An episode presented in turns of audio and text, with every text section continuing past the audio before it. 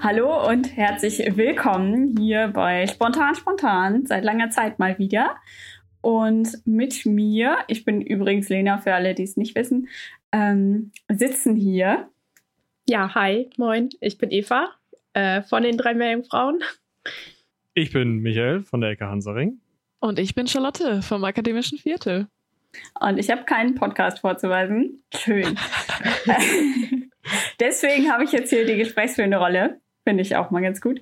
Ähm, ja, wir haben uns überlegt, wir reden heute mal über Wissenschaftskommunikation. Jetzt dürfen alle aufmerken, die denken, ja, Wissenschaft habe ich eigentlich nichts mit am Hut. Denn eigentlich ist das genau euer Thema jetzt. Oder unser Thema, je nachdem. Ähm, weil wir ein bisschen das Feld aufrollen wollen mit, was ist das denn überhaupt? Wen betrifft das? Habe ich jetzt schon vorweggenommen, eigentlich alle. Und ja, was machen wir eigentlich so? Was macht ihr eigentlich so in eurer täglichen Arbeit, beziehungsweise in den verschiedenen Podcasts, die ihr jetzt gerade schon gehört habt? Ähm, ja, meine Legitimation hier ist jetzt eigentlich so ein bisschen äh, ja, die Moderationsrolle, beziehungsweise ähm, bin ich immer so projektmäßig in der Wissenschaftskommunikation drin, mm, weil ich an der Uni immer so die Seminare suche, wo der Austausch mit Leuten aus dem nicht-akademischen Umfeld gegeben wird. Und da habe ich schon verschiedenste Erfahrungen machen dürfen, äh, wie das denn so aufgefasst wird oder welches Verständnis von Wissenschaftskommunikation in der Wissenschaft selber herrscht. Und da bin ich dann doch immer wieder überrascht worden und dachte, das Thema ist eigentlich mal spannend, um das mal ja einfach ein bisschen allgemeinverständlicher aufzurollen oder jetzt einfach Meinungen kundzutun, was wir denn überhaupt von Wissenschaftskommunikation verstehen, weil das ja einfach verschiedene Definitionen hat. Ähm, ja, ihr kommt ja alle aus unterschiedlichen Bereichen. Ich habe schon gesagt, ich komme aus dem Kulturbereich beziehungsweise Gesellschaftswissenschaften, Humanwissenschaften gibt es ja viele verschiedene Bezeichnungen für. Ähm, Michael von der Ecke Hansaring kommt ja von aus der, der Geschichte. Archäologie und Geschichte im ich tue mich damit immer so ein bisschen schwer, das wirklich runterzubrechen, weil ich oft das Gefühl habe, ich mache eine Art archäologische Wissenschaftskommunikation mit historischen Themen, weil ich immer wieder merke, wie unterschiedlich schon zwischen diesen beiden doch eigentlich sehr verwandt, also naja, methodisch überhaupt nicht verwandten Fächern, aber ähm, von der Thematik her doch relativ verwandten Fächern, wie unterschiedlich es da ist, wie da vermittelt wird. Also in archäologischen Museen ist es immer wieder super gerne so, dass gesagt wird, ja, pff, hier, nimm das Teil meiner Hand, ist eh nur eine Scherbe. Und dann kannst du dir, kannst halt fühlen und bist halt dabei und bist halt am Puls der jeweiligen Zeit, in die du da willst.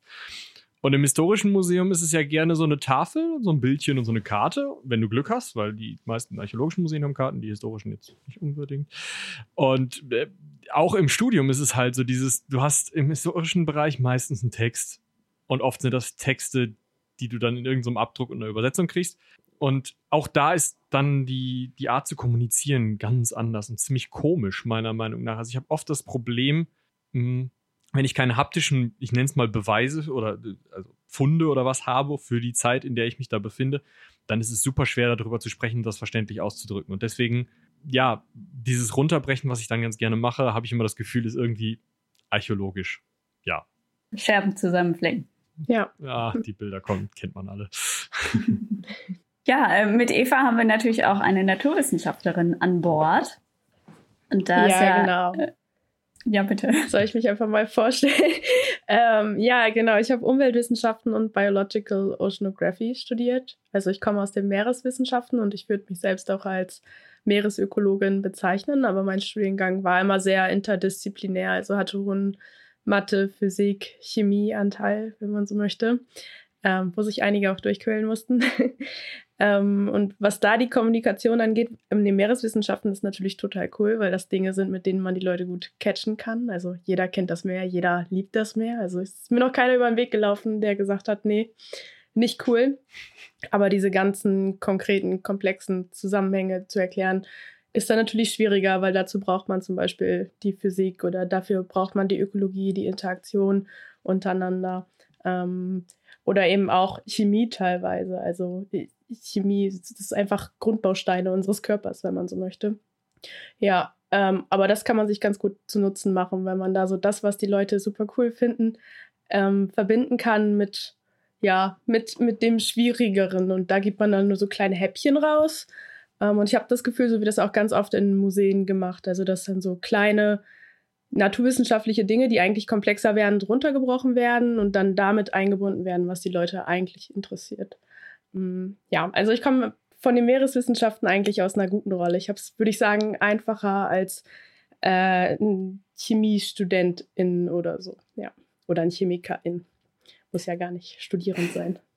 Hast du denn das Gefühl, dass das irgendwie im Studium so vorgesehen ist, dass man lernt, diese komplexen Inhalte auch zu vermitteln?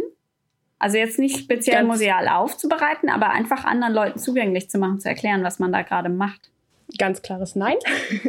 also ich kann nur aus meiner Erfahrung sagen, wir haben das im Studium nie gelernt. Ähm, wie ich das gelernt habe, ist, dass mich andere Leute gefragt haben, hm, was studierst du da eigentlich? Und man macht das dann ja automatisch, weil ich kann denen nicht die Inhalte aus unserer Vorlesung wiedergeben, dann hören die mir keine zwei Minuten zu.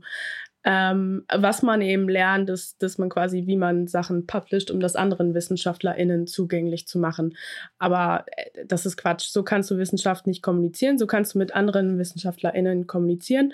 Ähm, und so ist das dann auch vorgesehen. Aber ja, nein, so funktioniert das nicht. Also alles, was man sich da irgendwie erarbeiten muss, das muss man sich selbst erarbeiten und erschließen. Aber man kann sich ja einfach mal überlegen, wie würde ich das, um es ganz stupide zu sagen, wie würde ich das einem Kind erklären wollen? Ähm, weil es ist ja auch voll okay, wenn andere Leute das Sachen nicht wissen und dann erklärt man lieber zu viel als zu wenig. So, das ist meine Erfahrung bisher gewesen. Und das soll auch gar nicht irgendwie despektierlich meint sein, dass ich andere Leute für dumm halte, auf gar keinen Fall. Ich weiß von anderen Dingen genauso wenig und dann will ich auch, dass Leute mir das von Grund auf erklären. Also, nee, bei uns im Studium ist das leider gar nicht vorgesehen, nicht mal für Museen oder so. Ja. Also ich kann nicht beruhigen, bei mir auch nicht. Okay. Aber ich entnehme jetzt so ein bisschen, dass äh, du auch das als Wissenschaftskommunikation bezeichnen würdest, wenn du als, als Wissenschaftlerin Leuten, ähm, die keine Wissenschaftler sind, also jetzt zum Beispiel ein Kind oder deine Oma oder so, ähm, wenn du denen dann wissenschaftliche Inhalte erklärst. Ja, das würde ich da auf jeden Fall okay. mit einbeziehen. Ja. ja. Weil es ja quasi Kommunikation über Wissenschaft ist. Eben. Und dann haben wir noch eine dabei, die mhm. das ganz auf so einer Metaebene auch betrachten kann, ja. also einer übergeordneten Ebene. Ähm, Charlotte, du machst das akademische Viertel und da kannst ja, du ja genau. überall reinschnuppern eigentlich. Genau, ja, tatsächlich. Ja, wenn man äh, mal auf meinen Studiengang als erstes sozusagen guckt, äh, ist die Kommunikationswissenschaft ja an sich schon die Metaebene, ähm, weil ich da ja die Wissenschaft sozusagen über die Kommunikation tatsächlich erlerne. Das heißt, ne, wie komme ich äh, an Menschen ran und wie kann ich kommunizieren mit Menschen und welche unterschiedlichen Kanäle kann ich auch nutzen, um unterschiedliche Inhalte besser an die potenzielle Zielgruppe zu bringen. Und ähm, in meinem Podcast, das Akademische Viertel, da spreche ich natürlich mit äh, also sämtlichen PromoventInnen aus allen möglichen äh, Wissenschaftsrichtungen, mit denen ich dann speziell nichts zu tun habe, sondern ich bin wirklich in dem Fall einfach nur sozusagen die Zwischenperson. Ich bin diejenige, die versucht, für sie zu kommunizieren an eine größere Hörer, Hörerinnenschaft. Und ähm, das macht es total spannend, weil ähm, es irgendwo, also meine Gästinnen zumindest haben mir das immer so ähm, reflektiert, dass sie selber sehr, sehr gerne über ihre Forschung sprechen würden, nicht genau wissen, wie, nicht genau wissen, wie sie am besten an ihre Zielgruppen äh, rankommen können und aber auch außerhalb einer sehr, sehr schmalen äh, Wissenschaftsbubble sozusagen das kommunizieren können, weil die meisten ja tatsächlich gefangen irgendwo in ihrem eigenen System sind und da versteht man sich auch ne, unter Profis. Ähm, du hattest es schon beschrieben, Eva, äh, wenn du jetzt mit jemandem über deine Vorlesung sprechen würdest, dann würden die nach zwei Sekunden abschalten. Also wie schafft man sozusagen ähm, Menschen außerhalb der eigenen Wissenschaft ähm, für die Wissenschaft zu ähm, zu gewinnen, ähm, also dann eine Faszination zu wecken und äh, das so rüberzubringen, dass es vielleicht nicht zu kindlich wirkt, damit man sich halt nicht irgendwo gar nicht abgeholt fühlt, weil man sich denkt, okay, ja, äh, so blöd bin ich jetzt auch nicht, aber trotzdem äh, es irgendwie greifbar macht und, und ähm, bildlich darstellen kann. Genau. Aber ähm, das heißt, du hast jetzt auch bei deinen ähm, Gästen im Podcast das Gefühl gehabt, dass sie das gerne wollen, aber sich das auch selber alles beibringen mussten, wie das denn funktioniert oder was genau gut funktioniert bei der Kommunikation von Wissenschaft. Definitiv. Also ähm, bei ganz, ganz vielen war es erstmal eine totale Dankbarkeit, dass man überhaupt drüber sprechen konnte sozusagen und auch auf einer Plattform, die ähm, abgekoppelt ist von, von anderen äh, universitären äh, zu, ähm, nicht mal, äh, von anderen äh, universitären ähm, Zusammenhängen, dass man halt wirklich sagt, okay, ich, ich äh, gehe jetzt zu einem Podcast und äh, spreche über mein Thema. Das, das sehen viele dann schon noch irgendwie als, als Öffnungstür sozusagen. Und äh, das Problem ist tatsächlich, womit man dann häufiger zu mir ankommt, ist ja, aber ne, wenn ich mich jetzt irgendwo verhasple oder wenn ich dann zu tief irgendwo einsteige oder so, dann holst du mich wieder raus. Also man merkt wirklich, ähm, dass sie einfach Angst haben, dann äh, zu fachspezifisch zu werden und ähm, dann halt auch bei den HörerInnen nicht anzukommen. Also das ist tatsächlich äh, so, ein, so ein bisschen so ein Zwiespalt. Sie würden gerne darüber sprechen, aber sie wissen nicht so wirklich, wie sie es verpacken sollen, ähm, damit es auch wirklich bei den HörerInnen ankommt. Ja, das ist ja super. Also ich meine, es ist ja auch dann toll, wenn man jemanden dabei hat, der nicht genau aus dem Fach ist, aber sich trotzdem vorher ein bisschen einliest, um dann so ein bisschen Coach zu sein oder so bei der Aufnahmesituation, damit man sich nicht selber quasi immer tiefer in den akademischen Sumpf reinreitet. Ja, ähm, genau. Ich, ja. Äh, ich versuche dann so, sozusagen immer zurückzurudern und zu sagen, okay, warte, jetzt sind wir zu tief drin. Äh, lass mal wieder eine Ebene höher gehen, damit man äh, dir noch folgen kann. Genau. Das ist dann meine ja. Aufgabe in dem Moment, ja. Ja, cool. Ähm, das heißt, wir haben jetzt im Prinzip die Podcasts als Mittel zur Wissenschaftskommunikation äh, so ein bisschen erschlossen. Mm, was haltet ihr von so Wissenschaftskommunikation in den sozialen Medien.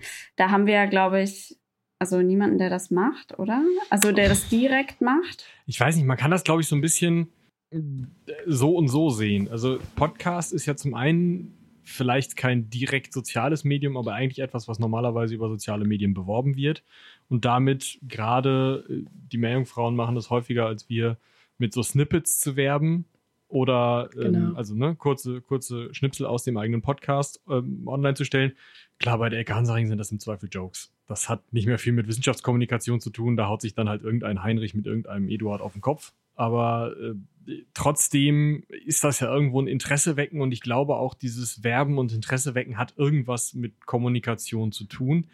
Zweiter Punkt wäre vielleicht noch, gerade bei den Meerjungfrauen sind es die Bilder. Also ihr arbeitet ja, ich meine, ich habe kein Instagram, aber ihr arbeitet über, also darüber, dass ihr Inhalte aus euren Podcasts mit Bildern unterfüttert und Leute mögen im Zweifel nur das Bild sehen und dann eben sich fragen, was das für eine Person, äh, für, für ein Viech ist, in dem Fall schwimmendes halt und ähm, da dann ja, dann Fragen zu stellen. Und auch ich selber mache das ja, dass ich an meinem Facts Friday immer einen Mittelalter- oder historischen Fakt auf Twitter verblase.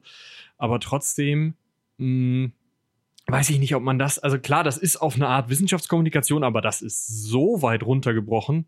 Das ist ja irgendwo, weiß ich nicht, Frühstückstischphilosophie. Das ist ja wirklich. Ja, äh, ich kann da vielleicht direkt mal einsteigen, weil ich glaube, man muss da so ein bisschen schauen, welches soziale Medium man benutzt. Klar, Instagram funktioniert nur über Bilder, während Twitter zum Beispiel mehr über Text funktioniert. Ähm, klar, da kann man auch Bilder posten, aber man kann zum Beispiel auch nur Text posten und das hast du bei Instagram eben nicht. Da hast du Glück, wenn sich Leute deinen ähm, Text angucken. Aber andererseits kannst du eben eine höhere Reichweite generieren. Und deshalb nutzen wir das zum Beispiel auch einfach als Werbezwecke, ganz klar. Ähm, was man bei Twitter aber dazu sagen muss, da gibt es eine riesige WissenschaftlerInnen-Bubble, die da ähm, aus ihrem Leben tweeten, wenn man so will. Also allein wie vielen anderen MeereswissenschaftlerInnen ich da folge, die da jeden Tag einfach kurz was aus dem Labor raushauen oder so oder ähm, ihr, ihre Paper zum Beispiel auch bewerben, wenn das die veröffentlicht sind oder einfach irgendwas Cooles erzählen. Ähm, das ist viel, viel mehr vertreten als auf Instagram, habe ich das Gefühl. Ja, da sind mehr dann so die FotografInnen vertreten. Ja, würde ich, würde ich auch genauso sagen, dass es, äh, dass es das Netzwerk für, für den Netzwerkaufbau für so spezifische Sachen ist, wie zum Beispiel jetzt Wissenschaftskommunikation. Ähm, also äh, unter meinen GästInnen habe ich das ähm, auch total beobachtet, dass die da alle sehr, sehr gut vernetzt sind und auch wirklich täglich ähm, teilweise ähm, Updates senden, ne, wo sie gerade sind, was sie gerade machen, ähm, was da Themen sind, was da auch vielleicht Institute sind, an denen sie gerade arbeiten. Und die sind da alle super, super aktiv, ähm, weil das wirklich gefühlt einfach ähm, eine perfekte Öffentlichkeit schafft, ähm, weil das sind Interessensgruppen, die sich da finden und die dann auch immer den gleichen Hashtags und den gleichen Bewegungen folgen. Ähm, und das funktioniert über Twitter einfach super gut, ähm, weil gerade dadurch, dass man halt den Text da hochladen kann und auch recht viel mittlerweile, da, dadurch, dass man halt auch unter seinem eigenen Tweet, ähm, ich glaube 240 Zeichen oder so mittlerweile, äh, noch so ähm, Unterthreads machen kann. Also das, dann kann man den Text weiterführen. Und ich hatte tatsächlich einige, ähm, die ihre komplette Forschung da dokumentiert haben. Ähm, und den, dem wird dann auch gefolgt. Also dann kommentieren auch Leute und falls dann Fragen aufkommen während der Forschung, irgendwie, wie hast du die und die Situation jetzt erlebt oder so, ähm, das ist dann eine total beliebte Community und da wird auch viel diskutiert. Also Twitter ist auf jeden Fall eine super, super ähm, gute Plattform für. Aber da würde ich mir tatsächlich die Frage stellen, ob das dann nicht, und ich kenne das auch aus, aus ähm, gewissen kleineren Bubbles äh, in den Sozialwissenschaften, wo ich mal so ein C reingehalten habe, ob das dann nicht schon wieder weniger Wissenschaftskommunikation und mehr Kommunikation von WissenschaftlerInnen untereinander ist. Denn ich habe da oft das Gefühl, dass da dann wirklich schon man wirklich drei Tweets vom Elfenbeinturm entfernt ist und da Kleinscheiß irgendwie in den Threads auseinandergedröselt wird, der vielleicht dann, klar, das Medium verlangt durch diese 240, 280, wie viel auch immer Zeichen und diese immer wieder auch strukturgebenden Kurznachrichten irgendwo verlangt das Medium natürlich eine, ähm, einen Zurückhalten oder ein Zusammenfassen, aber trotzdem wird da teilweise so aufgepustet, dass ich das Gefühl habe, da ist die Zielgruppe mindestens interessierte Öffentlichkeit, wenn nicht sogar wirklich WissenschaftlerInnen. Und das ist ja gar nicht so unbedingt Wissenschaftskommunikation meiner Meinung nach. Klar, es gibt auch, weiß ich nicht, das äh, Archiv hier in Münster hat eine wundervolle Seite, die immer wieder das Siegel der Woche und so einen Scheiß machen. Das ist großartig. Ähm, aber also das ist dann eher Werbung fürs Archiv, Wissenschaftskommunikation, ja, vielleicht auch ein bisschen, weil es halt irgendwie die, die, mh, hm, die kleinen Zusammenhänge dieses Siegels zum Beispiel erklärt oder solche Sachen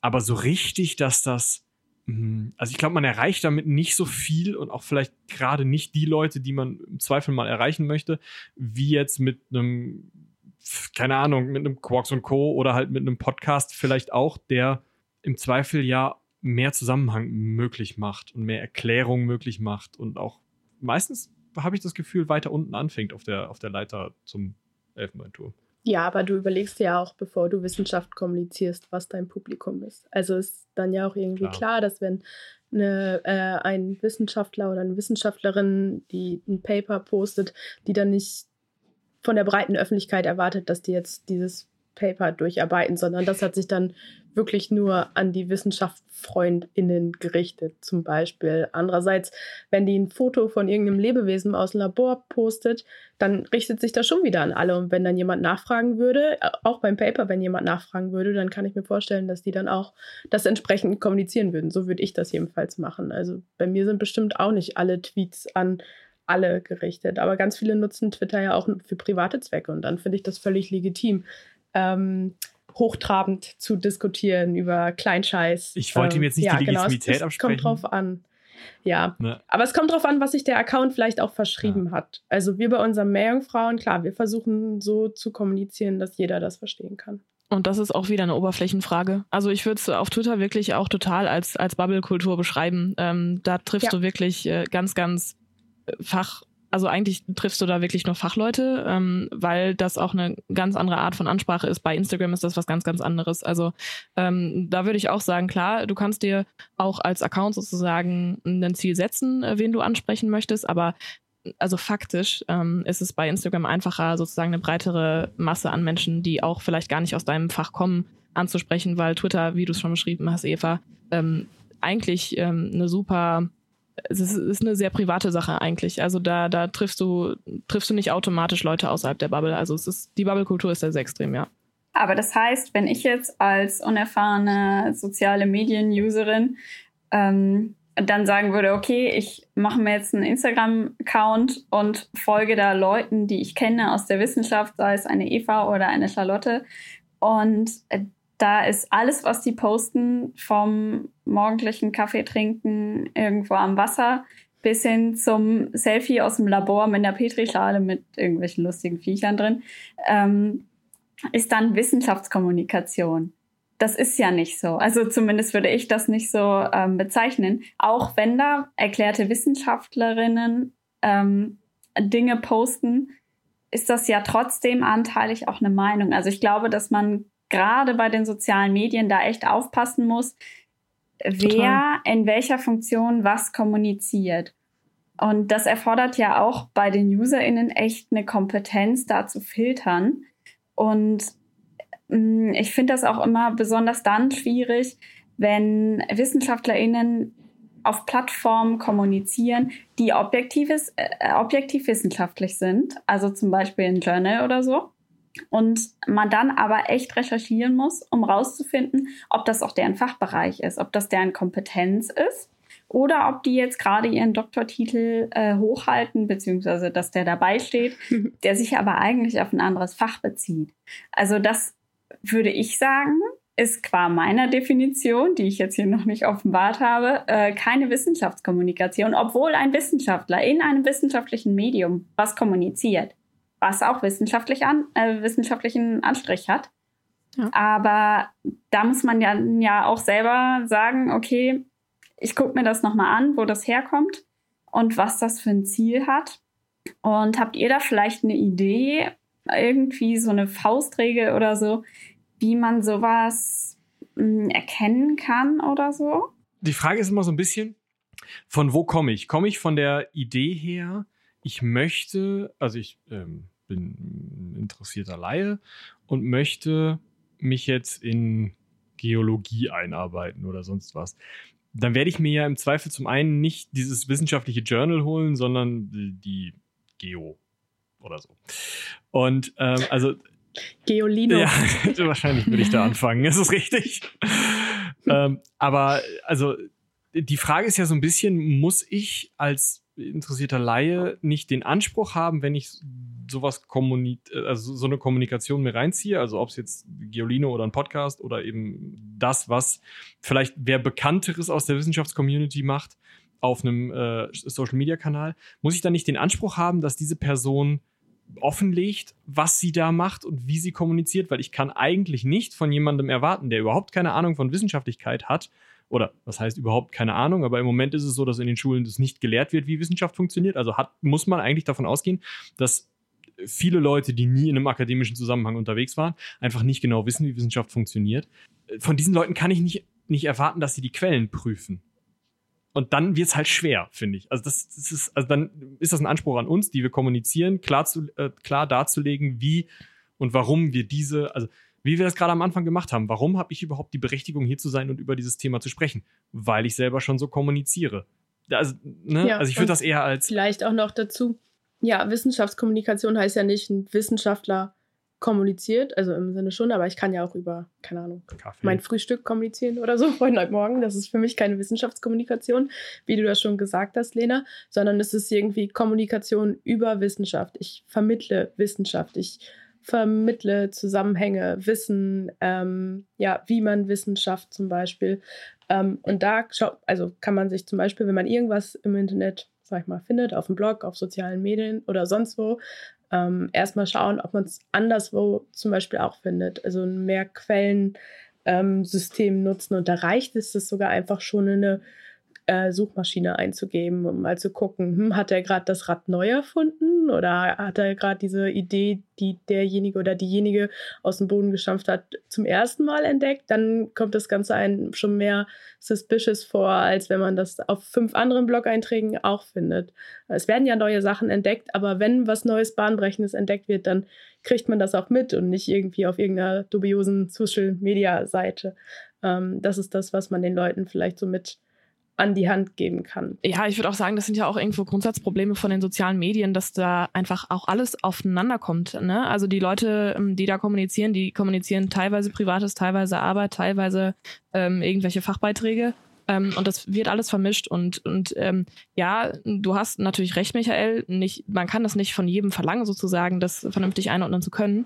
Ähm, aber es ist halt einfach mittlerweile notwendig. Du ähm, bist auf diesen Oberflächen, ähm, du wirst einfach überschwemmt mit diesen ganzen Informationen und das sind, für mich sind da äh, zwei Dinge wichtig, dass du einmal das vernünftig kontextualisieren kannst, dass du siehst, okay, was ist das für ein Account, was ist das für eine Person, in welchem Kontext spricht sie gerade zu mir, ist das was Persönliches, ist das eine Wiedergabe aus irgendeinem offiziellen Talk, wie auch immer, es gibt ja unterschiedliche Möglichkeiten sozusagen, das ist das Erste. Und das Zweite, ähm, da würde ich Eva komplett recht geben, wenn man wirklich dann sich interessiert für ein Thema, beziehungsweise das vielleicht auch für sich selbst mit aufnehmen möchte als Wissen, muss man halt einfach davon runtergehen von den sozialen Medien und äh, in die weitere Recherche gehen. Natürlich ist das ein Aufwand, ähm, aber gerade in der Zeit, wo wir jetzt sind, äh, wo man seine Informationen sozusagen innerhalb von einem Zwei-Zeilen-Tweet ähm, rezipieren kann, äh, muss man einfach nur mal diesen Mehrschritt gehen und sagen, okay, wenn ich wirklich ein Thema für mich selbst nützlich machen möchte, darüber sprechen möchte oder das äh, als Wissen ähm, anreichern möchte, muss ich das einfach nachprüfen und, und vernünftig, äh, vernünftig reflektieren können. Und da ist dann dieser Mehrschritt sozusagen aus den sozialen Medien rauszugehen und noch weiter darüber zu recherchieren einfach wichtig. Aber wäre nicht genau das auch Aufgabe von einer funktionierenden ideell, äh, idealen Wissenschaftskommunikation, dass du wieder in Anführungsstrichen, wenn es jetzt nicht vielleicht ein Twitter-Account ist, ich weiß nicht, das finde ich immer, es ist halt sehr kurz, knapp und so, aber dass man vielleicht zum Beispiel sowas wie eine, eine Podcast-Folge, sowas wie ein Buch, Büchlein, Heftchen, einen Blog, eine irgendwie geartete Videoveranstaltung, irgendwas äh, ne, ihr könnt euch das vorstellen, aber irgendwas aus dieser Art herstellt, wo ich eben im Zweifel nicht unbedingt die Notwendigkeit habe, nochmal an der zweiten Stelle nachzugucken, weil eigentlich hat es doch mal so funktioniert, dass man Quarks und Co. geguckt hat und wusste, was Phase ist. Und also ich, dass, dass, dass das so ein hm. bisschen das Ideal der Wissenschaftskommunikation ist, dass ich sagen kann, okay, ich habe hier oder ich kommuniziere, wenn ich jetzt zum Beispiel eine neue Entdeckung habe oder mir was ähm, eine Meinung gebildet habe, eine wissenschaftliche, dann kommuniziere ich die und sage aber dazu, das ist jetzt meine Meinung. Zum Beispiel. Mhm. Oder ich kommuniziere halt hier, das ist die Forschungsmeinung aktuell. Das habe ich da und da aus den und den Quellen. Klar, die kann ich gut mit angeben, aber ich hm, kann mich doch nicht darauf verlassen, dass Leute das nachlesen, weil das werden sie nicht tun. Gerade ja. bei Infotainment, wie mhm. wir drei das machen. Aber Michael, ich glaube, das ist eine Wunschvorstellung. Ja. Also es tut mir leid, aber das ist also da da ist mein mein Journalismus äh, Kommunikationswissenschaftsherz. Ich ähm, wäre schon nervös, weil das ist halt einfach klar, das ist eine, das, das wäre traumhaft. Äh, es wäre auch traumhaft, wenn wir eine Zeitung lesen könnten und wir hätten die, die Meinung und die, äh, die Beiträge und alles, alles, was wir bräuchten, auf einen Schlag. Das gibt es nicht so, ne? Und, und klar, ich meine, man sagt zwar immer, beziehungsweise ich weiß nicht, wer es sagt, aber ich denke irgendwie immer so, ne, wenn du, wenn du Forschung hast und du hast, du hast die Zahlen, dann ist das ja objektiv und dann ist das ja richtig und dann ist das auf jeden Fall safe. Aber selbst das musst du ja irgendwo nachprüfen. Und selbst Quellen sind ja, ne, können irgendwo ein bisschen äh, Qualität verloren haben. Und ähm, das wäre traumhaft, wenn man das könnte, wenn man einfach einen, ähm, sozusagen eine Oberfläche hätte, wo man sagt, okay, ne, falls ich jetzt wirklich ähm, glaubwürdige Wissenschaftskommunikation re rezipieren möchte, gehe ich einfach dahin. Ähm, aber das wird faktisch nicht möglich sein. Das, äh, das kriegst du nicht hin. Also, so, klar, also, klar ist es ein Idealbild. Als Idealbild nur wäre das, also es ist ein Idealbild. Wäre das nicht das, was wir uns als Anspruch stellen sollten? Ich weiß, ich sage das aus einer Ecke von einem Podcast, Klar. der halt irgendwie wirklich flapsig ist. Aber trotzdem versuchen wir da so gut wir können mit den Quellen, die wir haben und der Zeit für die Recherche, die wir in einer Woche aufbringen können. Das ist oft nicht viel. Aber so gut wir können, irgendwie die Forschungsmeinung abzubilden und somit das, was aktuell das Richtige ist. Es ist in der Geschichte auch ein bisschen einfacher als in, in Amberes äh, Ökologie oder was auch immer, weil manche Sachen ändern sich halt nicht mehr. Aber ähm, also, dass, dass das halt als, als Anspruch für Wissenschaftskommunikation vielleicht eine ganz, ganz nette Sache ist. Klar, man muss dann trotzdem nochmal nachprüfen, aber wenn jemand diesen Anspruch an sich hat, kann ich dem schon mal wesentlich eher vertrauen. Klar, den muss ich dann natürlich auch kennenlernen über die Zeit. Und irgendwie, ne? Also ich kann ja nicht auf einen Tweet sehen, ja, klar cooler Typ, können wir machen. Nee, aber klar, da bin ich voll auf deiner Seite. Also als Produzent von Wissenschaftskommunikation sollte man den Anspruch auf jeden Fall haben. Also das auf jeden Fall, ja. Aber wenn ich jetzt mal ja. versuchen würde, das zusammenzufassen, dann habe ich gerade ganz groß in meinem Kopf ähm, nicht nur komplexe Inhalte simpel wiederzugeben, sondern auch, dass offengelegt wird, wer das veröffentlicht hat, in welcher Position ähm, wir oder sie normalerweise forscht, dass dieses Cherry-Picking, was ja äh, überall verteufelt wird, zu Recht, ähm, durch eigene Recherche auszuschließen ist, wie du es gesagt hast, Eva. Und dass auch diesen Grundsätzen, denen der Journalismus auch normalerweise folgen sollte, nämlich klar zu machen, wer welche Art von Artikel geschrieben hat, also ob es sich um einen Meinungsbeitrag handelt, eine Reportage oder ein äh, Interview oder so. Ähm, das sollte ja eigentlich auch immer klar ersichtlich sein und dass das so ähnlich auch in sollte. der Wissenschaftskommunikation ähm, der Fall ist. Also ob es sich um Forschungskonsens handelt, etwas, wo sich alle WissenschaftlerInnen einig sind oder die meisten natürlich, zum Beispiel, dass es die Schwerkraft gibt. So. Das ist ja eigentlich so eine Basis, von der aus immer ausgegangen wird und wo jetzt auch nicht mehr wirklich dran gerüttelt wird, bis etwas Neues kommt. Und da, ja, also muss man, glaube ich, auch einfach super offen mit umgehen, dass in der Wissenschaft ja alles erstmal zu überprüfen ist, aber trotzdem als Konsens angesehen wird. Also ich glaube, dass das einfach schwierig ist zu verstehen, dass man sich mhm. auf gewisse Dinge verlassen kann oder soll, aber eben nur, bis das Gegenteil bewiesen ist oder bis es eine neue Theorie gibt. Und ähm, ja, ich glaube, das ist in der, ich sag mal, Otto-Normalverbrauchergesellschaft nicht so einfach nachzuvollziehen. Und ich glaube, das sollte die Wissenschaftskommunikation auch einfach immer präsent haben, dass das äh, schwierig ist. Und ja, was ich mir aber noch notiert habe, wo ich jetzt einfach keinen Übergang zu finde, ähm, ich habe das Gefühl, als ich mit meinem Studium angefangen habe, das ist jetzt schon ein bisschen her, ähm, war das immer noch so ein bisschen verpönt, populärwissenschaftliches äh, zu äußern auch von äh, Leuten aus dem Fach. Also, dass es dann hieß, ja, äh, der oder die hat jetzt gerade hier fachlich was publiziert und ja, der macht auch noch so ein bisschen populärwissenschaftliches Zeugs. Also Bücher, die auch äh, in der Bahnhofsbuchhandlung oder so zu finden sind, was dann allgemein verständlich ist, aber natürlich äh, das Fachpublikum jetzt nicht so unbedingt interessiert. Ich habe aber das Gefühl, dass das sich so ein bisschen gewandelt hat in den letzten Jahren, könnte mir aber auch vorstellen, dass das daran liegt, dass ich tiefer im Kaninchenbau der Wissenschaftskommunikation angekommen bin ähm, und das deswegen ein bisschen anders sehe. Könnt ihr da vielleicht auch was zu sagen? Weil ihr seid jetzt auch schon ein bisschen länger dabei. Ist euch das vielleicht auch so gegangen oder ist das jetzt eine Meinung von mir?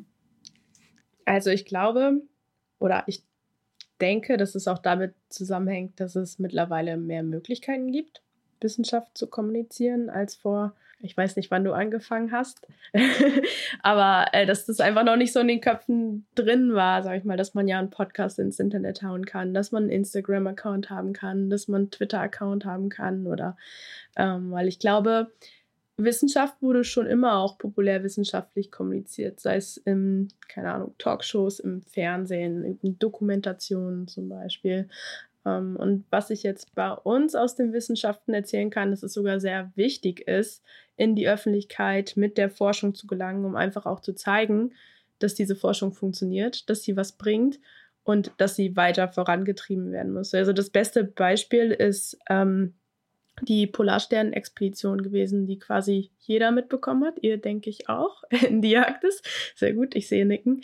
Ähm, da wurde ja ein ganzes Kamerateam mitgeschickt. Da wurde eine Dokumentation draus gemacht. Da wurde im Fernsehen in der Tagesschau drüber berichtet. Und das mussten die auch, weil das irre viel Geld gekostet hat. Und äh, die wollten das Geld natürlich gefördert haben, beziehungsweise die haben es auch gefördert bekommen, ist ja auch richtig so. Aber dementsprechend musst du auch der Öffentlichkeit zeigen, dass es wichtig ist, dass diese Forschung betrieben wird. Und ähm, in der Dokumentation wurden ja zum Beispiel auch schon erste Ergebnisse gezeigt. Ihr habt, ich habe die wahrscheinlich nicht gesehen, ne? Oder doch? Ich weiß es auch nicht. Ähm, lohnt sich auf jeden Fall, weil das wird auch richtig gut kommuniziert durch Bilder eben, aber auch durch Erklärungen und über die Zeit verbreitet. Aber darum ist es vielleicht auch wichtiger geworden, weil ähm, Forschende eben auf Forschungsgelder angewiesen sind. Und die bekommt man eben teilweise nur, wenn man zeigt, wie wichtig das Thema ist, an dem man forscht. Also ich habe nie das Gefühl gehabt, dass es verpönt war. Also ich habe auch diesen Wandel nicht effektiv mitbekommen und es kann aber schon sein, dass dieser Wandel stattgefunden hat. Ich kann mich nicht so richtig erinnern, als ich mein Studium begonnen habe, wie das da so war. Ich glaube, da habe ich einfach noch nicht so drauf geachtet, behaupte ich mal. Ja. Ich kann mir gut vorstellen, dass es äh, verpönt war, aber hört sich jetzt total flapsig an. Äh, mit neuen Zeiten und mit neuen Möglichkeiten äh, muss man halt auch die Maßnahmen anpassen. So und äh, wenn ein Kamerateam äh, mittlerweile auf äh, Forschungsreise mitfährt, einfach um das äh, finanzierbar zu machen und um, um es vielleicht auch zugänglich äh, für ZuhörerInnen und ZuschauerInnen zu machen, ähm, dann ist das halt mittlerweile so und das, ich glaube, diese ähm, dass das verpönt ist, dass es erstmal so dieses, oh, das ist, das ist neu, das ist irgendwie unangenehm, das ist, was ist das für eine Oberfläche? Ich kann das irgendwie nicht einsortieren. Das ist so dieses Unbekannte, ne, wo die Leute sowieso immer Angst vor haben. Ähm, und ich glaube tatsächlich, dass auch sowas wie ein, wie ein Podcast jetzt mittlerweile, ähm, das, das wird dann mal als, ja, fancy irgendwie, ne, da, da tut jemand so, als ob er ganz toll wäre vom Mikro oder so. Das hat sich einfach jetzt gewandelt so und mittlerweile ist das halt einfach eine, ähm, eine ernstzunehmende Oberfläche sozusagen. Und ähm, sobald man weiß, dass man da auch qualitativ hochwertiges äh, Zeug produzieren kann, äh, wird das, denke ich, immer auch anerkannt. Also es ist ja was anderes, als wenn du dich in eine Talkshow setzt und ähm, ne, also ich weiß nicht, ich, ich habe das Gefühl, dass es immer so dieses, es kommen ganz, ganz viele neue Möglichkeiten, darüber zu sprechen und man muss sich erstmal damit anfreunden und erstmal sozusagen für sich selber klarstellen, okay, nee, da kann ich auch qualitativ hochwertig ähm, produzieren sozusagen und dann wird es auch anerkannt. Also ich habe das Gefühl, dass es mittlerweile auf jeden Fall angekommen ist. Ah, also ich glaube, das kann man für viele Naturwissenschaften durchaus gut sagen. Ich glaube, das kann man auch für viele Sozialwissenschaften gut sagen. Ich würde sogar so weit gehen zu sagen, das kann man für viele Stellen der Archäologie, die jetzt neu besetzt wurden in den letzten paar Jahren, gut sagen. Ich kenne aber auch einfach gerade im historischen, kunsthistorischen, literaturwissenschaftlichen Bereich einfach viel zu viele Beispiele von, hm, ja, lass uns doch mal irgendwie so ein so ein, so ein Heft rausbringen, was wir dann an die Unibibliotheken verteilen können. Oder ah, hm, lass uns mal eine Ausstellung machen, aber ein Audioguide ist zu aufwendig. Also so dieses, nee, wir machen das nicht, wir nutzen diese Möglichkeiten nicht, fast mit so einem Gefühl von, das könnten ja normale Menschen sehen, ist ja eklig. Also Editäres Denken. Ja, genau, so ein richtig so, so ein Elfenbeinturm-Denken. Ich ja. meine, ich habe noch Professores erlebt, die in ihren ähm, Seminaren Frauen schlechtere Noten gegeben haben, weil sie Frauen nicht an der Uni sehen wollten. Also auf dem Niveau bewegen wir uns teilweise noch in den Geschichtswissenschaften. Ich weiß nicht, ob es in anderen Wissenschaften so ist. In der Archäologie habe ich so nicht erlebt. Für andere Wissenschaften kann ich da nicht sprechen, aber es ist, ich glaube, es ist krass fachabhängig, weil natürlich auch unterschiedliche Fächer unterschiedliche Leute anziehen, ist ja völlig klar. Podcast über äh, historische Themen gibt es echt selten, gerade gut recherchierte gibt es echt selten. Einfach, klar, das Thema bietet sich irgendwo an, wow, ich kann Geschichten aus der Geschichte erzählen, aber auf der anderen Seite gibt es relativ, ist die Schnittmenge von Menschen, die gerne darüber erzählen und die gerne darüber forschen und dann auch in der Forschung bleiben, relativ gering. Viele von den Leuten, die sich dafür interessieren, fangen das Fach an, studieren das irgendwie und landen dann wie ich sonst wo in der Kommunikationsbranche oder ähm, in irgendwelchen ominösen Online-Magazinen. Ähm, es ist halt irgendwie, ich weiß nicht, also gerade da fällt es mir halt sehr auf, wenn man sich die Professores anschaut. Einige von denen, für die ist es so okay gewesen, mal bei die Deutschen im ZDF zu sitzen. Das war so, hm, aber das war schon so, ah, da musste ich ja was runterdummen. Das fand ich schon, also das Gefühl habe ich immer wieder gehabt und ich glaube, das gibt es auch in anderen Fächern und ich glaube aber, je, hm, ich sag mal, je weniger ich diese Art von Forschung wie die Polarstern habe, wo ich eine Kamera draufhalten kann, desto, also bei der Archäologie geht das ja auch super gut, dass ich da die Kamera draufhalte. Aber wenn ich halt eine Textwissenschaft habe, dann ist das ja sau schwer. Philosophie ist auch so ein Fach. ist auch super schwierig, da eine Kamera drauf zu halten. Klar, kannst Leute beim Denken filmen, aber bitte. Ähm, ich glaube, dann, dann bildet sich auch viel mehr dieser Elitismus raus, weil die Leute halt viel mehr den, den Drang haben, sich zu rechtfertigen, weil sie finden ja nicht einen neuen Fisch, sondern sie, sie haben halt irgendeine, also äh, erkennen vielleicht, wie eine bestimmte, eine bestimmte Gedankenströmung in der Vergangenheit funktioniert hat oder aus welchem Grund oder wie weiß ich nicht, ein Krieg finanziert wurde oder so. Also solche, solche Themen sind schwieriger anzugehen, sind schwieriger verständlich zu machen, sind aber auch, weiß nicht, werden häufig, glaube ich, auch einfach verstöpselt. aufgeschrieben. Also ich habe das Gefühl, in den Fächern blüht halt äh, Fachsprache, die unnötig ist, blüht dieses Denken von ich muss das jetzt aber noch mal so ein bisschen mehr auf so eine Metaebene ziehen. Der Satz muss noch mal zweimal länger werden. Ich muss noch mal irgendwie Nebensätze einschachteln, einfach um zu rechtfertigen, dass ich mich Wissenschaftler, Wissenschaftlerin nennen darf. Das ist super schade. Das bringt der Gesellschaft gar nichts an der Stelle. Und es ist so ein, so ein, so ein Elfenbeinturm-Denken, was totaler Mist ist. Aber es ist eine Beobachtung, die ich halt gerade eben bei den Geist, geisteswissenschaftlichen Fächern total krass habe. Ich wollte nur anfügen, dass es wahrscheinlich auch ein Problem der Sprache ist, weil man lernt, wenn man die Wissenschaft studiert, ja, wie man sich auszudrücken hat als Wissenschaftlerin, nämlich richtig auf den Punkt und wenn ich dafür einen verkapselten Satz brauche, dann brauche ich diesen verkapselten Satz. So schreibst du in deinen Papern. So muss das irgendwie, also es muss alles richtig sein in diesem Satz. Aber wenn ich meinem Papa erkläre, was ich gestern auf dem Schiff gemacht habe, dem ist es egal, ob ich ein Fachwort benutze oder ob ich 15 Sätze sage, um das und das zu erklären oder in welcher Flüssigkeit ich die Qualle eingefroren habe oder whatever.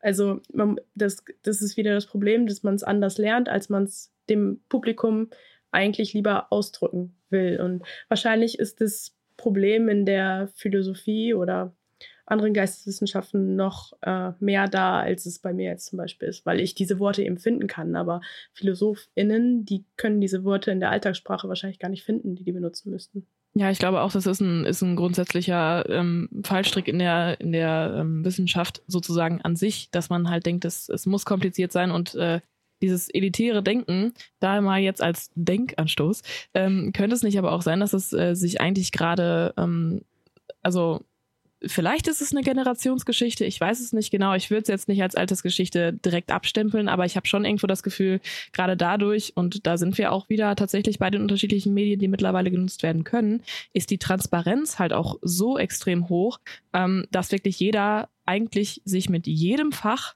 bis ins Tiefste auseinandersetzen kann, ohne einen direkten Kontakt zum Beispiel durch eine Vorlesung oder, oder tatsächlich ein Studienfach zu haben.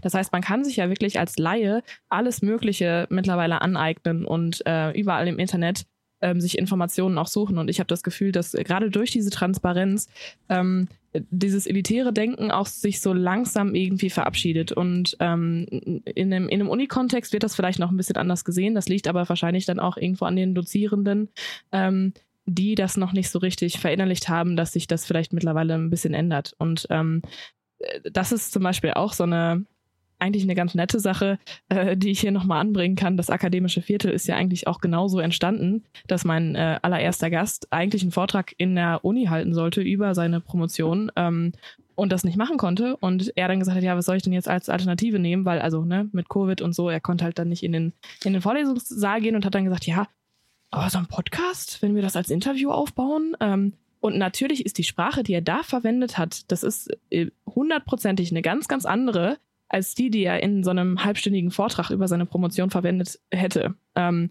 und es wurde trotzdem von den, ähm, von den Dozierenden sozusagen angenommen und die haben gesagt, ja, das ist ja trotzdem, du hast das Thema ja dargestellt, sogar jetzt für eine breitere Masse, wie schön so. Und ich glaube, das ist halt ähm, mittlerweile so immer weiter auch in den Köpfen, in den Köpfen äh, sich verankert, dass es nicht mehr nur noch dieses elitäre Denken geben kann, weil die Grenzen da irgendwo einfach verschwimmen mittlerweile. Ja, also das würde ich auch so unterstreichen, obwohl ich sagen würde, dass dieses, dass es anerkannt wird, wenn ein fachspezifisches Thema einer breiteren Masse kundgetan wird, dass das einfach ein Entwicklungsschritt ist, bis hin zu dieser ich würde sagen, Idealvorstellung, dass sich jeder und jede alles aneignen kann. Also da würde ich sagen, sind wir noch nicht angekommen, wenn wir jetzt auf ähm, Paywalls oder so von Journals ähm, hinschauen oder sei es, äh, weil ProfessorInnen der alten Schule gerne in ihren Vorlesungen ja Fachsprache benutzen, um Leute abzuhängen. Also das ist ja einfach nochmal eine andere Frage, aber ich denke, da sind wir auf einem guten Weg. Ich habe vorhin, ähm, als Eva und Michael das kurz erläutert haben, wie das denn in den verschiedenen Bereichen so ist, zweimal die Worte Legitimation gehört. Und da habe ich gedacht, das ist ja eigentlich ein ganz spannender Angelpunkt, weil ja die Frage ist, wer legitimiert sich vor wem?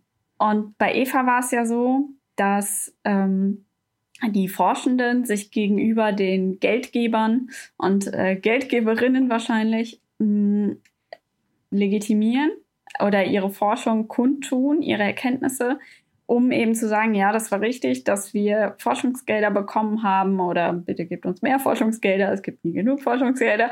Ähm, und bei Michael war das eben ein, ich drücke mich gezielt, kompliziert aus, um zu legitimieren, dass ich Wissenschaftlerin bin, beziehungsweise um einfach zu zeigen, wie sich die Wissenschaft selbst reproduziert. Also ich glaube, das war einfach, ja, früher, bevor wir studiert haben, ähm, einfach so, dass die Wissenschaft ja eigentlich neue WissenschaftlerInnen ausgebildet haben, dass die sich eben immer selbst erhält. Und da waren es ja noch wesentlich weniger StudentInnen als jetzt zum Beispiel heute. Und dass dieses Bild von dem, ich muss mein Fachwissen einfach anbringen, noch nicht so ganz überholt ist, weil irgendwie noch nicht so ganz durchgedrungen ist, dass WissenschaftlerInnen, die einen Master- oder Doktorabschluss haben, nicht zwingend in der Wissenschaft bleiben. Aber ich habe schon erfahren, dass äh, DozentInnen, die eigentlich total umgänglich und super und äh, engagiert waren, dann auf einmal echt einen Rückschritt gemacht haben, wenn es hieß ja, nee, ich möchte nicht promovieren, ich möchte irgendwas anderes machen, weil denen das so viel bedeutet hätte oder hm, wahrscheinlich persönlich jetzt nicht, aber weil die das so als Ziel gesehen haben. Und äh, ich erinnere mich noch an Charlotte, ein Beitrag, ich meine von Rebecca, die äh, auch promoviert und die dann sagte, ja, man muss einfach gucken, ob sich das lohnt, ob das nicht vielleicht tatsächlich ein Nachteil ist, wenn man da jetzt promoviert. Und das, glaube ich, ist einfach auch in der Gesellschaft noch nicht so richtig drin, dass das auch eine höhere Qualifikation, dass das auch kein Vorteil sein kann. Hm. Ob das jetzt noch zur Wissenschaftskommunikation dazu gehört, wage ich mal zu bezweifeln. Ähm, ich schaue nochmal. Wir haben auch gestreift das Feld des Journalismus und des Online-Journalismus, des Wissenschaftsjournalismus meine ich natürlich.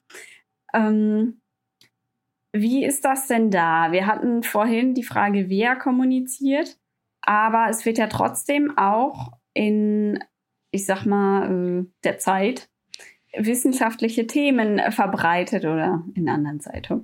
Ähm, aber es ist ja selten so, dass da wirklich WissenschaftlerInnen kommunizieren. Und trotzdem sind es wissenschaftliche Themen. Ist das denn dann Wissenschaftskommunikation? Kann man das so bezeichnen? Oder muss man da wieder selber nachforschen, ob das denn jetzt da Konsens ist, was verbreitet wurde oder Meinung? Ich würde jetzt noch mal ein bisschen zurückrudern. Meiner Meinung nach würde ich es schon als Wissenschaftskommunikation bezeichnen. Denn ich gehe ja davon aus, und das wird wahrscheinlich dann auch im entsprechenden Text erwähnt werden, irgendwie, dass ähm, die JournalistInnen mit WissenschaftlerInnen gesprochen haben oder sich Paper durchgelesen haben oder sich entsprechend informiert haben. Sollte man ja annehmen bei einer journalistischen Ausbildung, auch wenn sich jeder Journalistin schimpfen darf, das weiß ich, aber ähm, trotzdem habe ich halt dann den Anspruch und das hängt natürlich dann auch wieder mit dem Medium ab, was ich konsumiere. Ähm, und zum Beispiel andersrum würde ich mich ja zum, auch nicht als Journalistin bezeichnen, obwohl ich äh, eben den Wissenschaftspodcast mache. Aber Anna und ich, wir versuchen das auch immer sehr klarzustellen, dass wir StudentInnen waren, mittlerweile nicht mehr sind. Ähm, aber wir haben da immer ganz klar unseren Standpunkt gesagt und gesagt, wir berichten aus unserer Perspektive. Das ist das Wissen, was wir aneignen, uns aneignen. Das sind die Paper, die wir dazu gelesen haben. Und jetzt erzählen wir euch was dazu, aber wir erzählen so, wie wir das meinen. Das ist nicht unser Handwerk. Das haben wir nicht gelernt. Unser Handwerk ist die Wissenschaft ähm, und wir reden einfach gern darüber. Und bei JournalistInnen würde ich sagen, deren Handwerk ist Journalismus. Und die reden eben auch gerne über Wissenschaften, brauchen dann aber natürlich Hilfe und Quellen und ja. Aber ich, also ist nicht das Durchgehen von, sagen wir mal, fünf Papern zu einem Thema, was ihr dann da vorstellt, oder in unserem Fall von drei, vier Quellenbüchern, beziehungsweise so tief in die Wissenschaft, wie gesagt, wir haben nur eine Woche, also werden das Überblicksbücher, aber trotzdem, so tief steigen wir nicht ein. Ist nicht dieses Zusammenfassen mit der Hilfe dessen, was wir natürlich vorher in unserem Studium als WissenschaftlerInnen gelernt haben, klar, aber trotzdem dieses Zusammenfassen dieses vorliegenden Themas, nicht genau das, was JournalistInnen auch machen, die nur im Zweifel noch ein höherschrittiges Überblicksbuch vorher lesen müssen, um dieses Vorwissen, was wir einfach mitbringen, was wir als Vorteil haben, auch zu haben. Also ist die Arbeit nicht eigentlich doch wieder journalistische Arbeit? Charlotte nickt schon sehr. Ja, eine, Wissenschaft, äh, eine ähm, journalistische Arbeit. Ich, äh, ich recherchiere das, ich ähm, halte Interviews ab mit den äh, GästInnen. Das ist alles eine, journalistische Arbeit. Ähm, die Inhalte sind Wissenschaft. Ähm, dementsprechend würde ich sagen, in diesem Sinne würde ich da eigentlich gerade äh, Wissenschaftsjournalismus betreiben. Ich glaube, was da tatsächlich einfach der Unterschied ist, ist, dass man sagt, also nein, es gibt keine Definition von, von JournalistInnen und es, es gibt äh, da keine genaue Bezeichnung, aber wenn man den Großteil ähm, seiner Publikationen, also nein, wenn, wenn der Großteil der Einnahmen ähm, im, im Lebensunterhaltssystem äh, journalistische Publikationen sind, dann kann man sich schon Journalist nennen. Das ist zum Beispiel eine Art von, ähm, von Definitionen in diesem Sinne. Und ähm, ich glaube tatsächlich, wo da einfach nur der Unterschied ist, Journalisten ähm, nehmen die Wissenschaft als Inhalt war. Das ist, ist sozusagen, sie sind nicht verbunden mit, dem, mit der Wissenschaft, sondern die Wissenschaft ist einfach nur ein Inhalt, den sie versuchen zu verbreiten. Journalisten geben sozusagen eine Oberfläche, sind der Katalysator für Informationen. Sie geben Informationen weiter an eine Hörerinnenschaft, an eine Zuschauerinnenschaft, wie auch immer. Ähm, und Wissenschaftskommunikation von WissenschaftlerInnen selber, ähm, sie, sie reden sozusagen über eigene ähm, arbeiten, eigene Inhalte. Also das ist, das ist eine ganz, ganz andere Art von, von Involviertheit. Ähm, JournalistInnen sind irgendwo nur so ein, so ein, so ein, so ein Zwischenmensch. Ähm, da würde ich eigentlich den Unterschied sehen. Und deswegen sehe ich mich auch in meinem Podcast sozusagen als äh, Wissenschaftsjournalistin und ähm, weil, weil ich sozusagen sage, dass das ist nur ein Inhalt, über den ich jetzt gerade spreche. Wenn ich jetzt ein, noch einen zweiten Podcast über was anderes haben würde, wäre das, würde das dem sozusagen keinen keinen Abbruch tun. Versteht ihr den Unterschied, den ich da meine? Aber wenn du das so formulierst, wäre die Ecke Hansaring jetzt halt so lange auch Wissenschaftsjournalismus, bis ich über meine Arbeiten rede. Also über das, wo ich wirklich selber eine Hausarbeit, eine Abschlussarbeit, was auch immer zugeschrieben nee. habe. Nee, weil du in dem System, ähm, weil du in dem System gelernt hast, das ist ja, das ist ja dein Fachbereich. Ja. So weißt du? Wenn ich jetzt, ich würde jetzt sagen, wenn ich jetzt zum Beispiel über Kommunikationswissenschaft, also wirklich das als, als, äh, spezifische, äh, als spezifischen Fachbereich, wenn ich darüber sprechen würde, dann würde ich in dem Moment auch Wissenschaftskommunikation machen. Verstehst du da den Unterschied, den ich versuche mhm. zu beschreiben? Also wenn du als Mittlerin auftrittst, bist du Wissenschaftsjournalistin, indem du quasi anderen ihre Inhalte entlockst. Und wenn du aber selber Inhalte präsentierst oder kommunizierst, dann bist du Wissenschaftskommunikatorin. Aber wie ist es dann, wenn wir zum Beispiel eine Gästin oder Gast in unserem Podcast haben, mit dem oder der wir ähm, über Meereswissenschaften reden, in einem Feld, was ich nicht kenne. Also klar, ich bin Meeresökologin, aber trotzdem kenne ich mich nicht mit dem sechsten Sinn von Haien aus oder so. Und ähm, die Person erzählt mir dann was dazu wäre ich dann Journalistin? In deinem Moment würde ich dann sagen, du benutzt dann journalistisches Handwerk, bist trotzdem noch Wissenschaftskommunikation. Okay. Ich glaube, also, wir verschwinden okay. auch hier in Spitzfindigkeiten, aber ja. ja.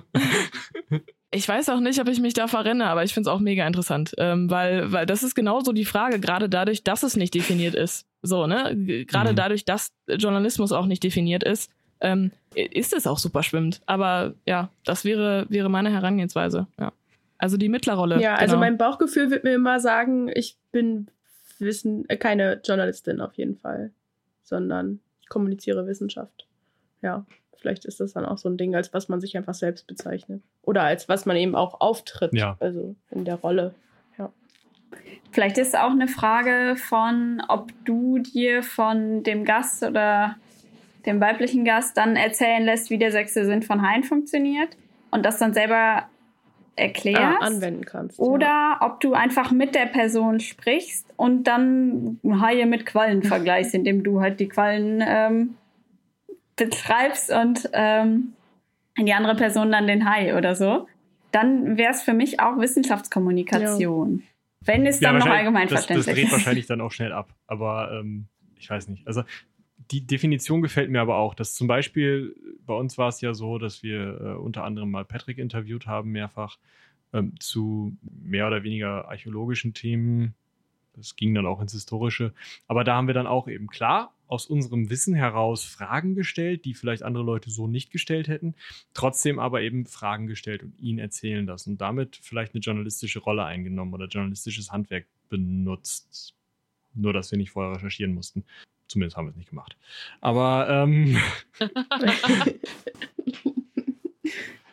Da habt ihr euch dann aber nicht dem wissenschaftlichen Handwerk bedient. nee, Wenn ihr nicht recherchiert nee, habt. wir haben die Tür aufgemacht und haben mit ihm geredet. Also dann war's. Es sind gute Folgen. Ihr könnt immer reinhören.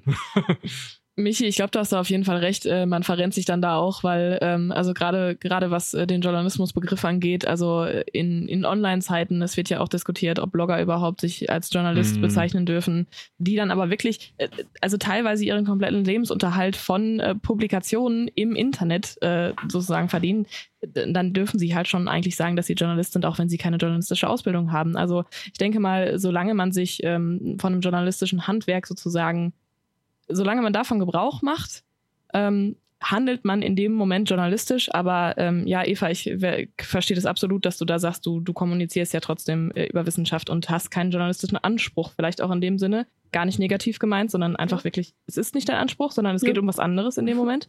Äh, ja, und dementsprechend bist du dann Wissenschaftskommunikatorin, genau. Aber bevor wir jetzt, glaube ich, noch weiter in dieser, in dieser Richtung weiterdenken, auch wenn sie für uns gerade spannend ist, sitzen wir, glaube ich, gerade sehr hoch im Elfenbeinturm, gerade wenn wir darüber nachdenken, ähm, äh, vielleicht, wa was, was wir an Leute tragen wollen, die gerade nicht aus dem akademischen Betrieb kommen, auch wenn es vielleicht unter den HörerInnen der Spontan-Spontan-Folgen gar nicht so wenige AkademikerInnen gibt. Aber ähm, ihr könnt uns ja mal eine Mail schreiben an spontan.seitenwälzer.de. Ähm, was euer Hintergrund ist, wir machen dann, da eine Studie draus. Ähm, also wir nicht, sondern Robin. Hast du so viel Zeit? Leg los, Michi. Ich habe da keine Zeit für. Ach, so ein bisschen was auf den Excel-Graphen kriege ich hin. Aber ich habe halt auch überhaupt gar keine sozialwissenschaftliche Ausbildung. Ich habe überhaupt keine Ahnung, was ich mit diesen Angaben machen soll. Okay, Sekunde, ich komme gerade nicht mehr mit. Aber ich glaube, was wir aus diesem journalistischen Ausflug mitnehmen können, ist vielleicht etwas, was alle noch aus der Schule kennen, und zwar die berühmt-berüchtigten W-Fragen. Ich glaube, da kommt man eigentlich an vielen Stellen des Lebens weiter mit, wenn man sich einfach fragt, wer kommuniziert gerade wie, wo, was. Wenn man sich das einfach überlegt, ob das ein Wissenschaftler, eine Wissenschaftlerin ist oder Journalistin oder einfach irgendeine Person des öffentlichen Lebens, auf welcher Plattform eine Meinung oder ein Konsens oder einfach nur eine Beobachtung, also was auch wieder eine Meinung wäre, teilt.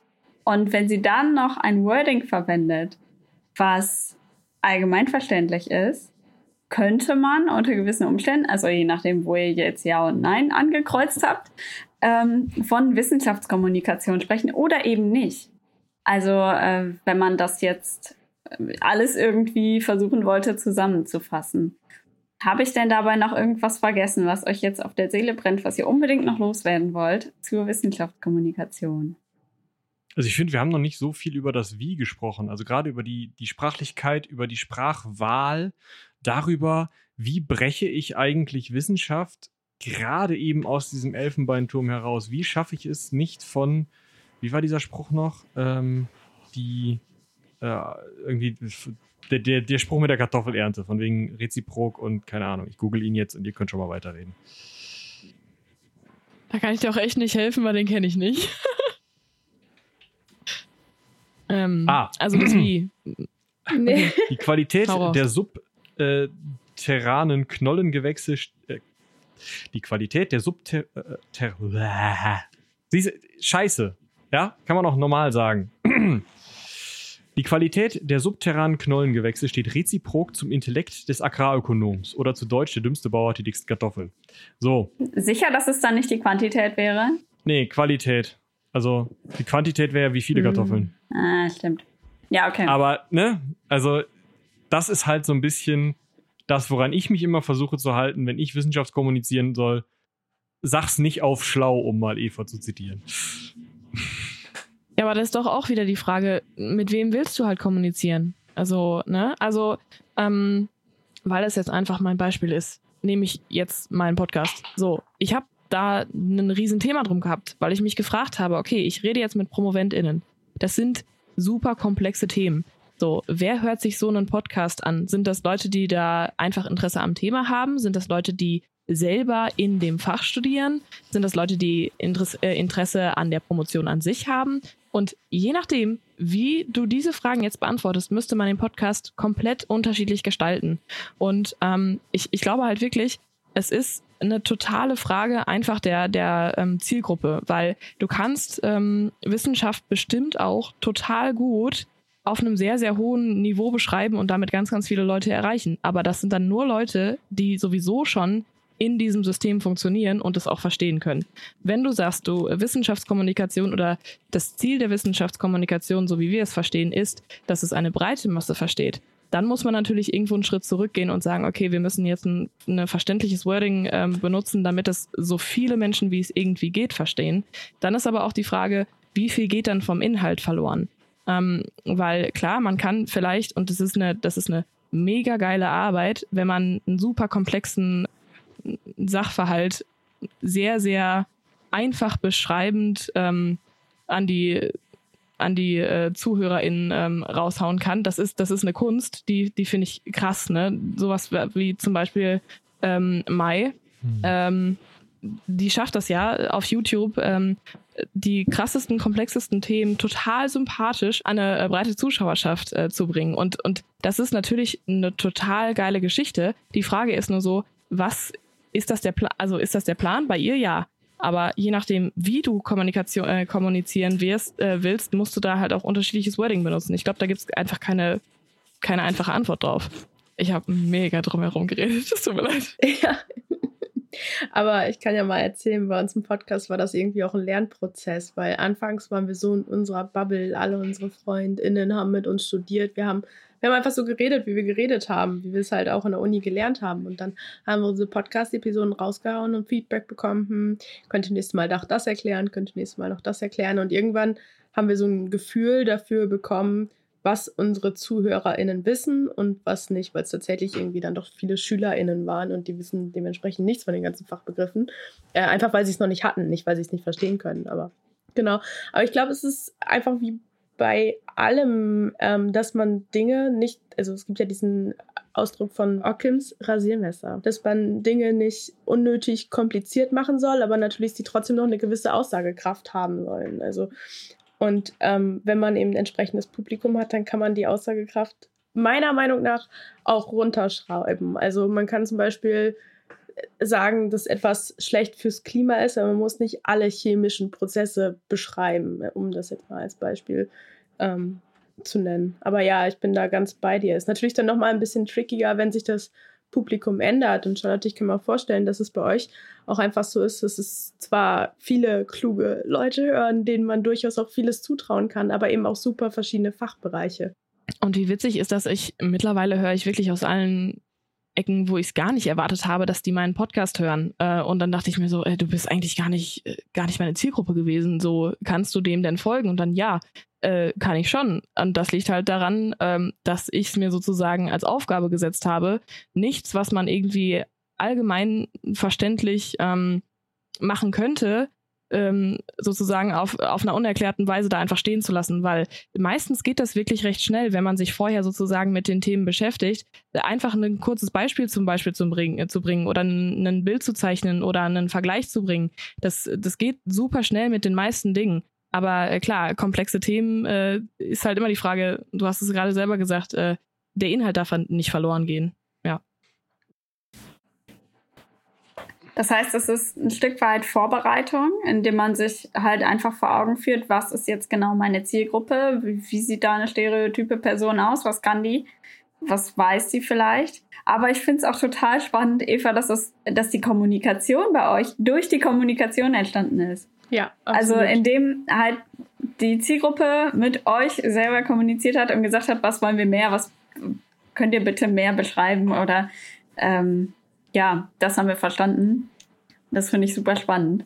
Michael, du wolltest auch noch was sagen. Ja, also, ich, also zum einen muss ich sagen, vielleicht haben wir es von Anfang an richtig gemacht, sind einfach ganz toll, aber vielleicht melden sich die Leute auch einfach nicht so viel bei uns oder vielleicht sind auch historische Themen einfach auf eine andere Art leichter verständlich, beziehungsweise mh, mm, auf eine an anderen Stellen werden sie anders mit Fachwörtern gespickt. Ich habe irgendwie nicht so richtig das Gefühl, wir haben halt keinen lateinischen Namen für einen Kaiser.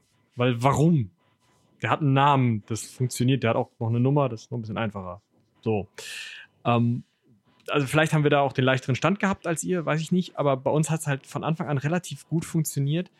Hm, ich habe mir halt immer zum Ziel gesetzt, ähnlich wie Charlotte, dass ich nichts unerklärt lasse, von dem ich ausgehen muss, dass es in der Schulbildung nicht aufkommt.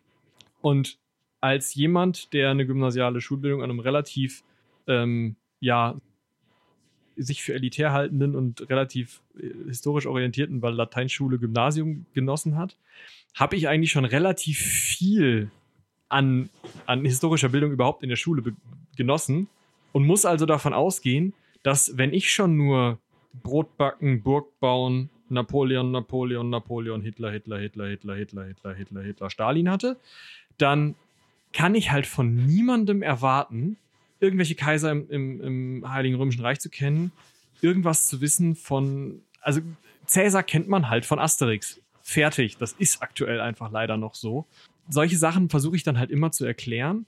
Und ich glaube, das ist zumindest für meinen Podcast oder für unseren Podcast ein relativ guter Anspruch. Das ist auch ein relativ guter Anspruch, wenn es um solche Dinge geht wie Führungen, die in Museen oder so gegeben werden, weil man da ja auch nicht weiß, also solange man Dinge einfach ohne diesen Kontakt, den ihr habt, Eva, zur, zum Publikum, einfach so in die Welt rauspustet, muss man, glaube ich, immer wirklich bei der Schulbildung anfangen.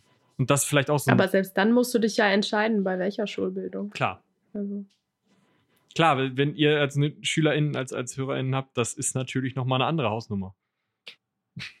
Ja, und irgendwo kannst du dich auch nicht auf alles vorbereiten, glaube ich. Also ähm, Kommunikation ist halt irgendwo, glaube ich, dann, es gibt immer Grenzen.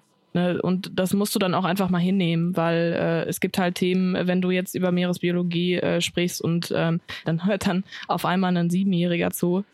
Also Schade. Das ist dann, ist dann, ist dann schön, aber ne, du kannst nicht alle abholen. Also das hört sich, hört sich blöd an, aber es, aber es ist halt einfach so. Und dann ist halt wieder eine Zielgruppe. Ist halt mhm. wichtig, das, das zu kennen. Weil dann kannst du es halt ja, auch drauf, drauf anpassen. Genau.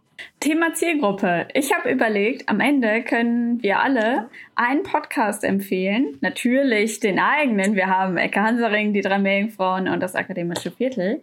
Aber ihr kennt bestimmt auch noch andere, beziehungsweise verfolgt wahrscheinlich auch noch andere Podcasts, die Wissenschaftskommunikation verbreiten. Mm, und also da fällt mir halt vor allem ein, weil ich das von mir überhaupt nicht erwartet hatte, weil ich in der Schule da den Kontakt immer gemieden habe und der überhaupt nicht viel zu begeistern war, ähm, verfolge ich seit einiger Zeit methodisch inkorrekt die ja immer weiter äh, gewachsen sind und die ja auch Wissenschaftskommunikation betreiben. Ähm, das wäre so mein Tipp. Da geht es um naturwissenschaftliche im weiteren Sinne, würde ich sagen, Themen. Ähm, ja, und zwar kommen die beiden aus der Physik und sogar, glaube ich, aus der theoretischen Physik. So gut habe ich also zugehört.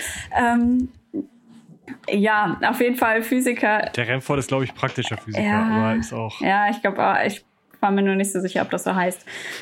Der hat mal im Fernsehen Staubsauger auseinandergeschraubt. Der ist praktischer Physiker. Ich glaube nicht, dass der das ja. berechnet hat. Ja, doch, bestimmt auch. Ja, ähm, habt ihr denn vielleicht auch sowas, wo ihr denken würdet, okay, das fand ich in der Schule nicht spannend, aber wenn das wissenschaftskommunikativ gut aufbereitet ist, dann kann ich dem total folgen, beziehungsweise finde das super, dass das so geht und de, den Podcast oder BloggerInnen oder so möchte ich gerne weiter verbreiten. Habt ihr sowas? So Geheimtipps? Damit hast du mich jetzt gekriegt. Geheimtipps ist natürlich ist schwierig. Also ich bin da äh, auch voll in meiner Journalismus Blase gefühlt. Also ähm, ich äh, höre am meisten tatsächlich ähm, Deutschlandfunk-Podcasts beziehungsweise Zeit-Podcasts, weil die einfach mega gut gemacht sind. Und äh, da ist halt wirklich Zeitwissen zum Beispiel ein Podcast, ähm, den ich äh, ziemlich gut finde, weil er total diverse Themen bearbeitet. Aber das ist natürlich kein Geheimtipp in dem Sinne. Ja, also was ich regelmäßig höre, ist Geschichten aus der Geschichte, früher Zeitsprung. Ähm, ähnlich wie bei Ecke Hansering tatsächlich. Es sind, also es wird über Geschichte geredet, aber es sind nicht, also es ist dann doch, ihr bereitet das schon noch anders auf als sie, beziehungsweise es geht in eine andere Richtung, ähm, weil die sich quasi wirklich aus der Geschichte eine kleine Anekdote picken, eine kleine Geschichte, während ihr euch ja ein größeres Thema schnappt, sage ich mal. Ähm, und dann erzählen die das wirklich in so einem Erzählstil. Und man muss dazu sagen, ich habe Geschichte echt früh abgewählt, weil bei uns auch dieses Hitler, Hitler, Hitler, Hitler-Ding war und irgendwann hatte ich mal genug.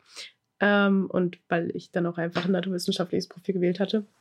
Aber damit haben sie mich jetzt auch irgendwie wieder gekriegt, weil die eben auch wöchentlich und auch tatsächlich gar nicht so lange eine Folge rausbringen und man die so gut nebenbei sich was darüber erzählen lassen kann. Tatsächlich wie so ein Vorlesebuch ist das immer. Ist ganz nett.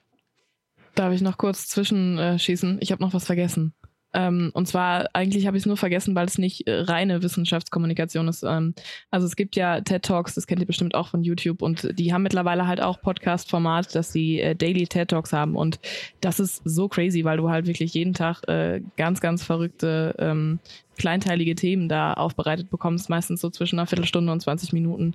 Ähm, genau, ist nicht immer Wissenschaft, aber da ist auch viel, viel drin, wo man sehr, sehr viel lernen kann, auf jeden Fall.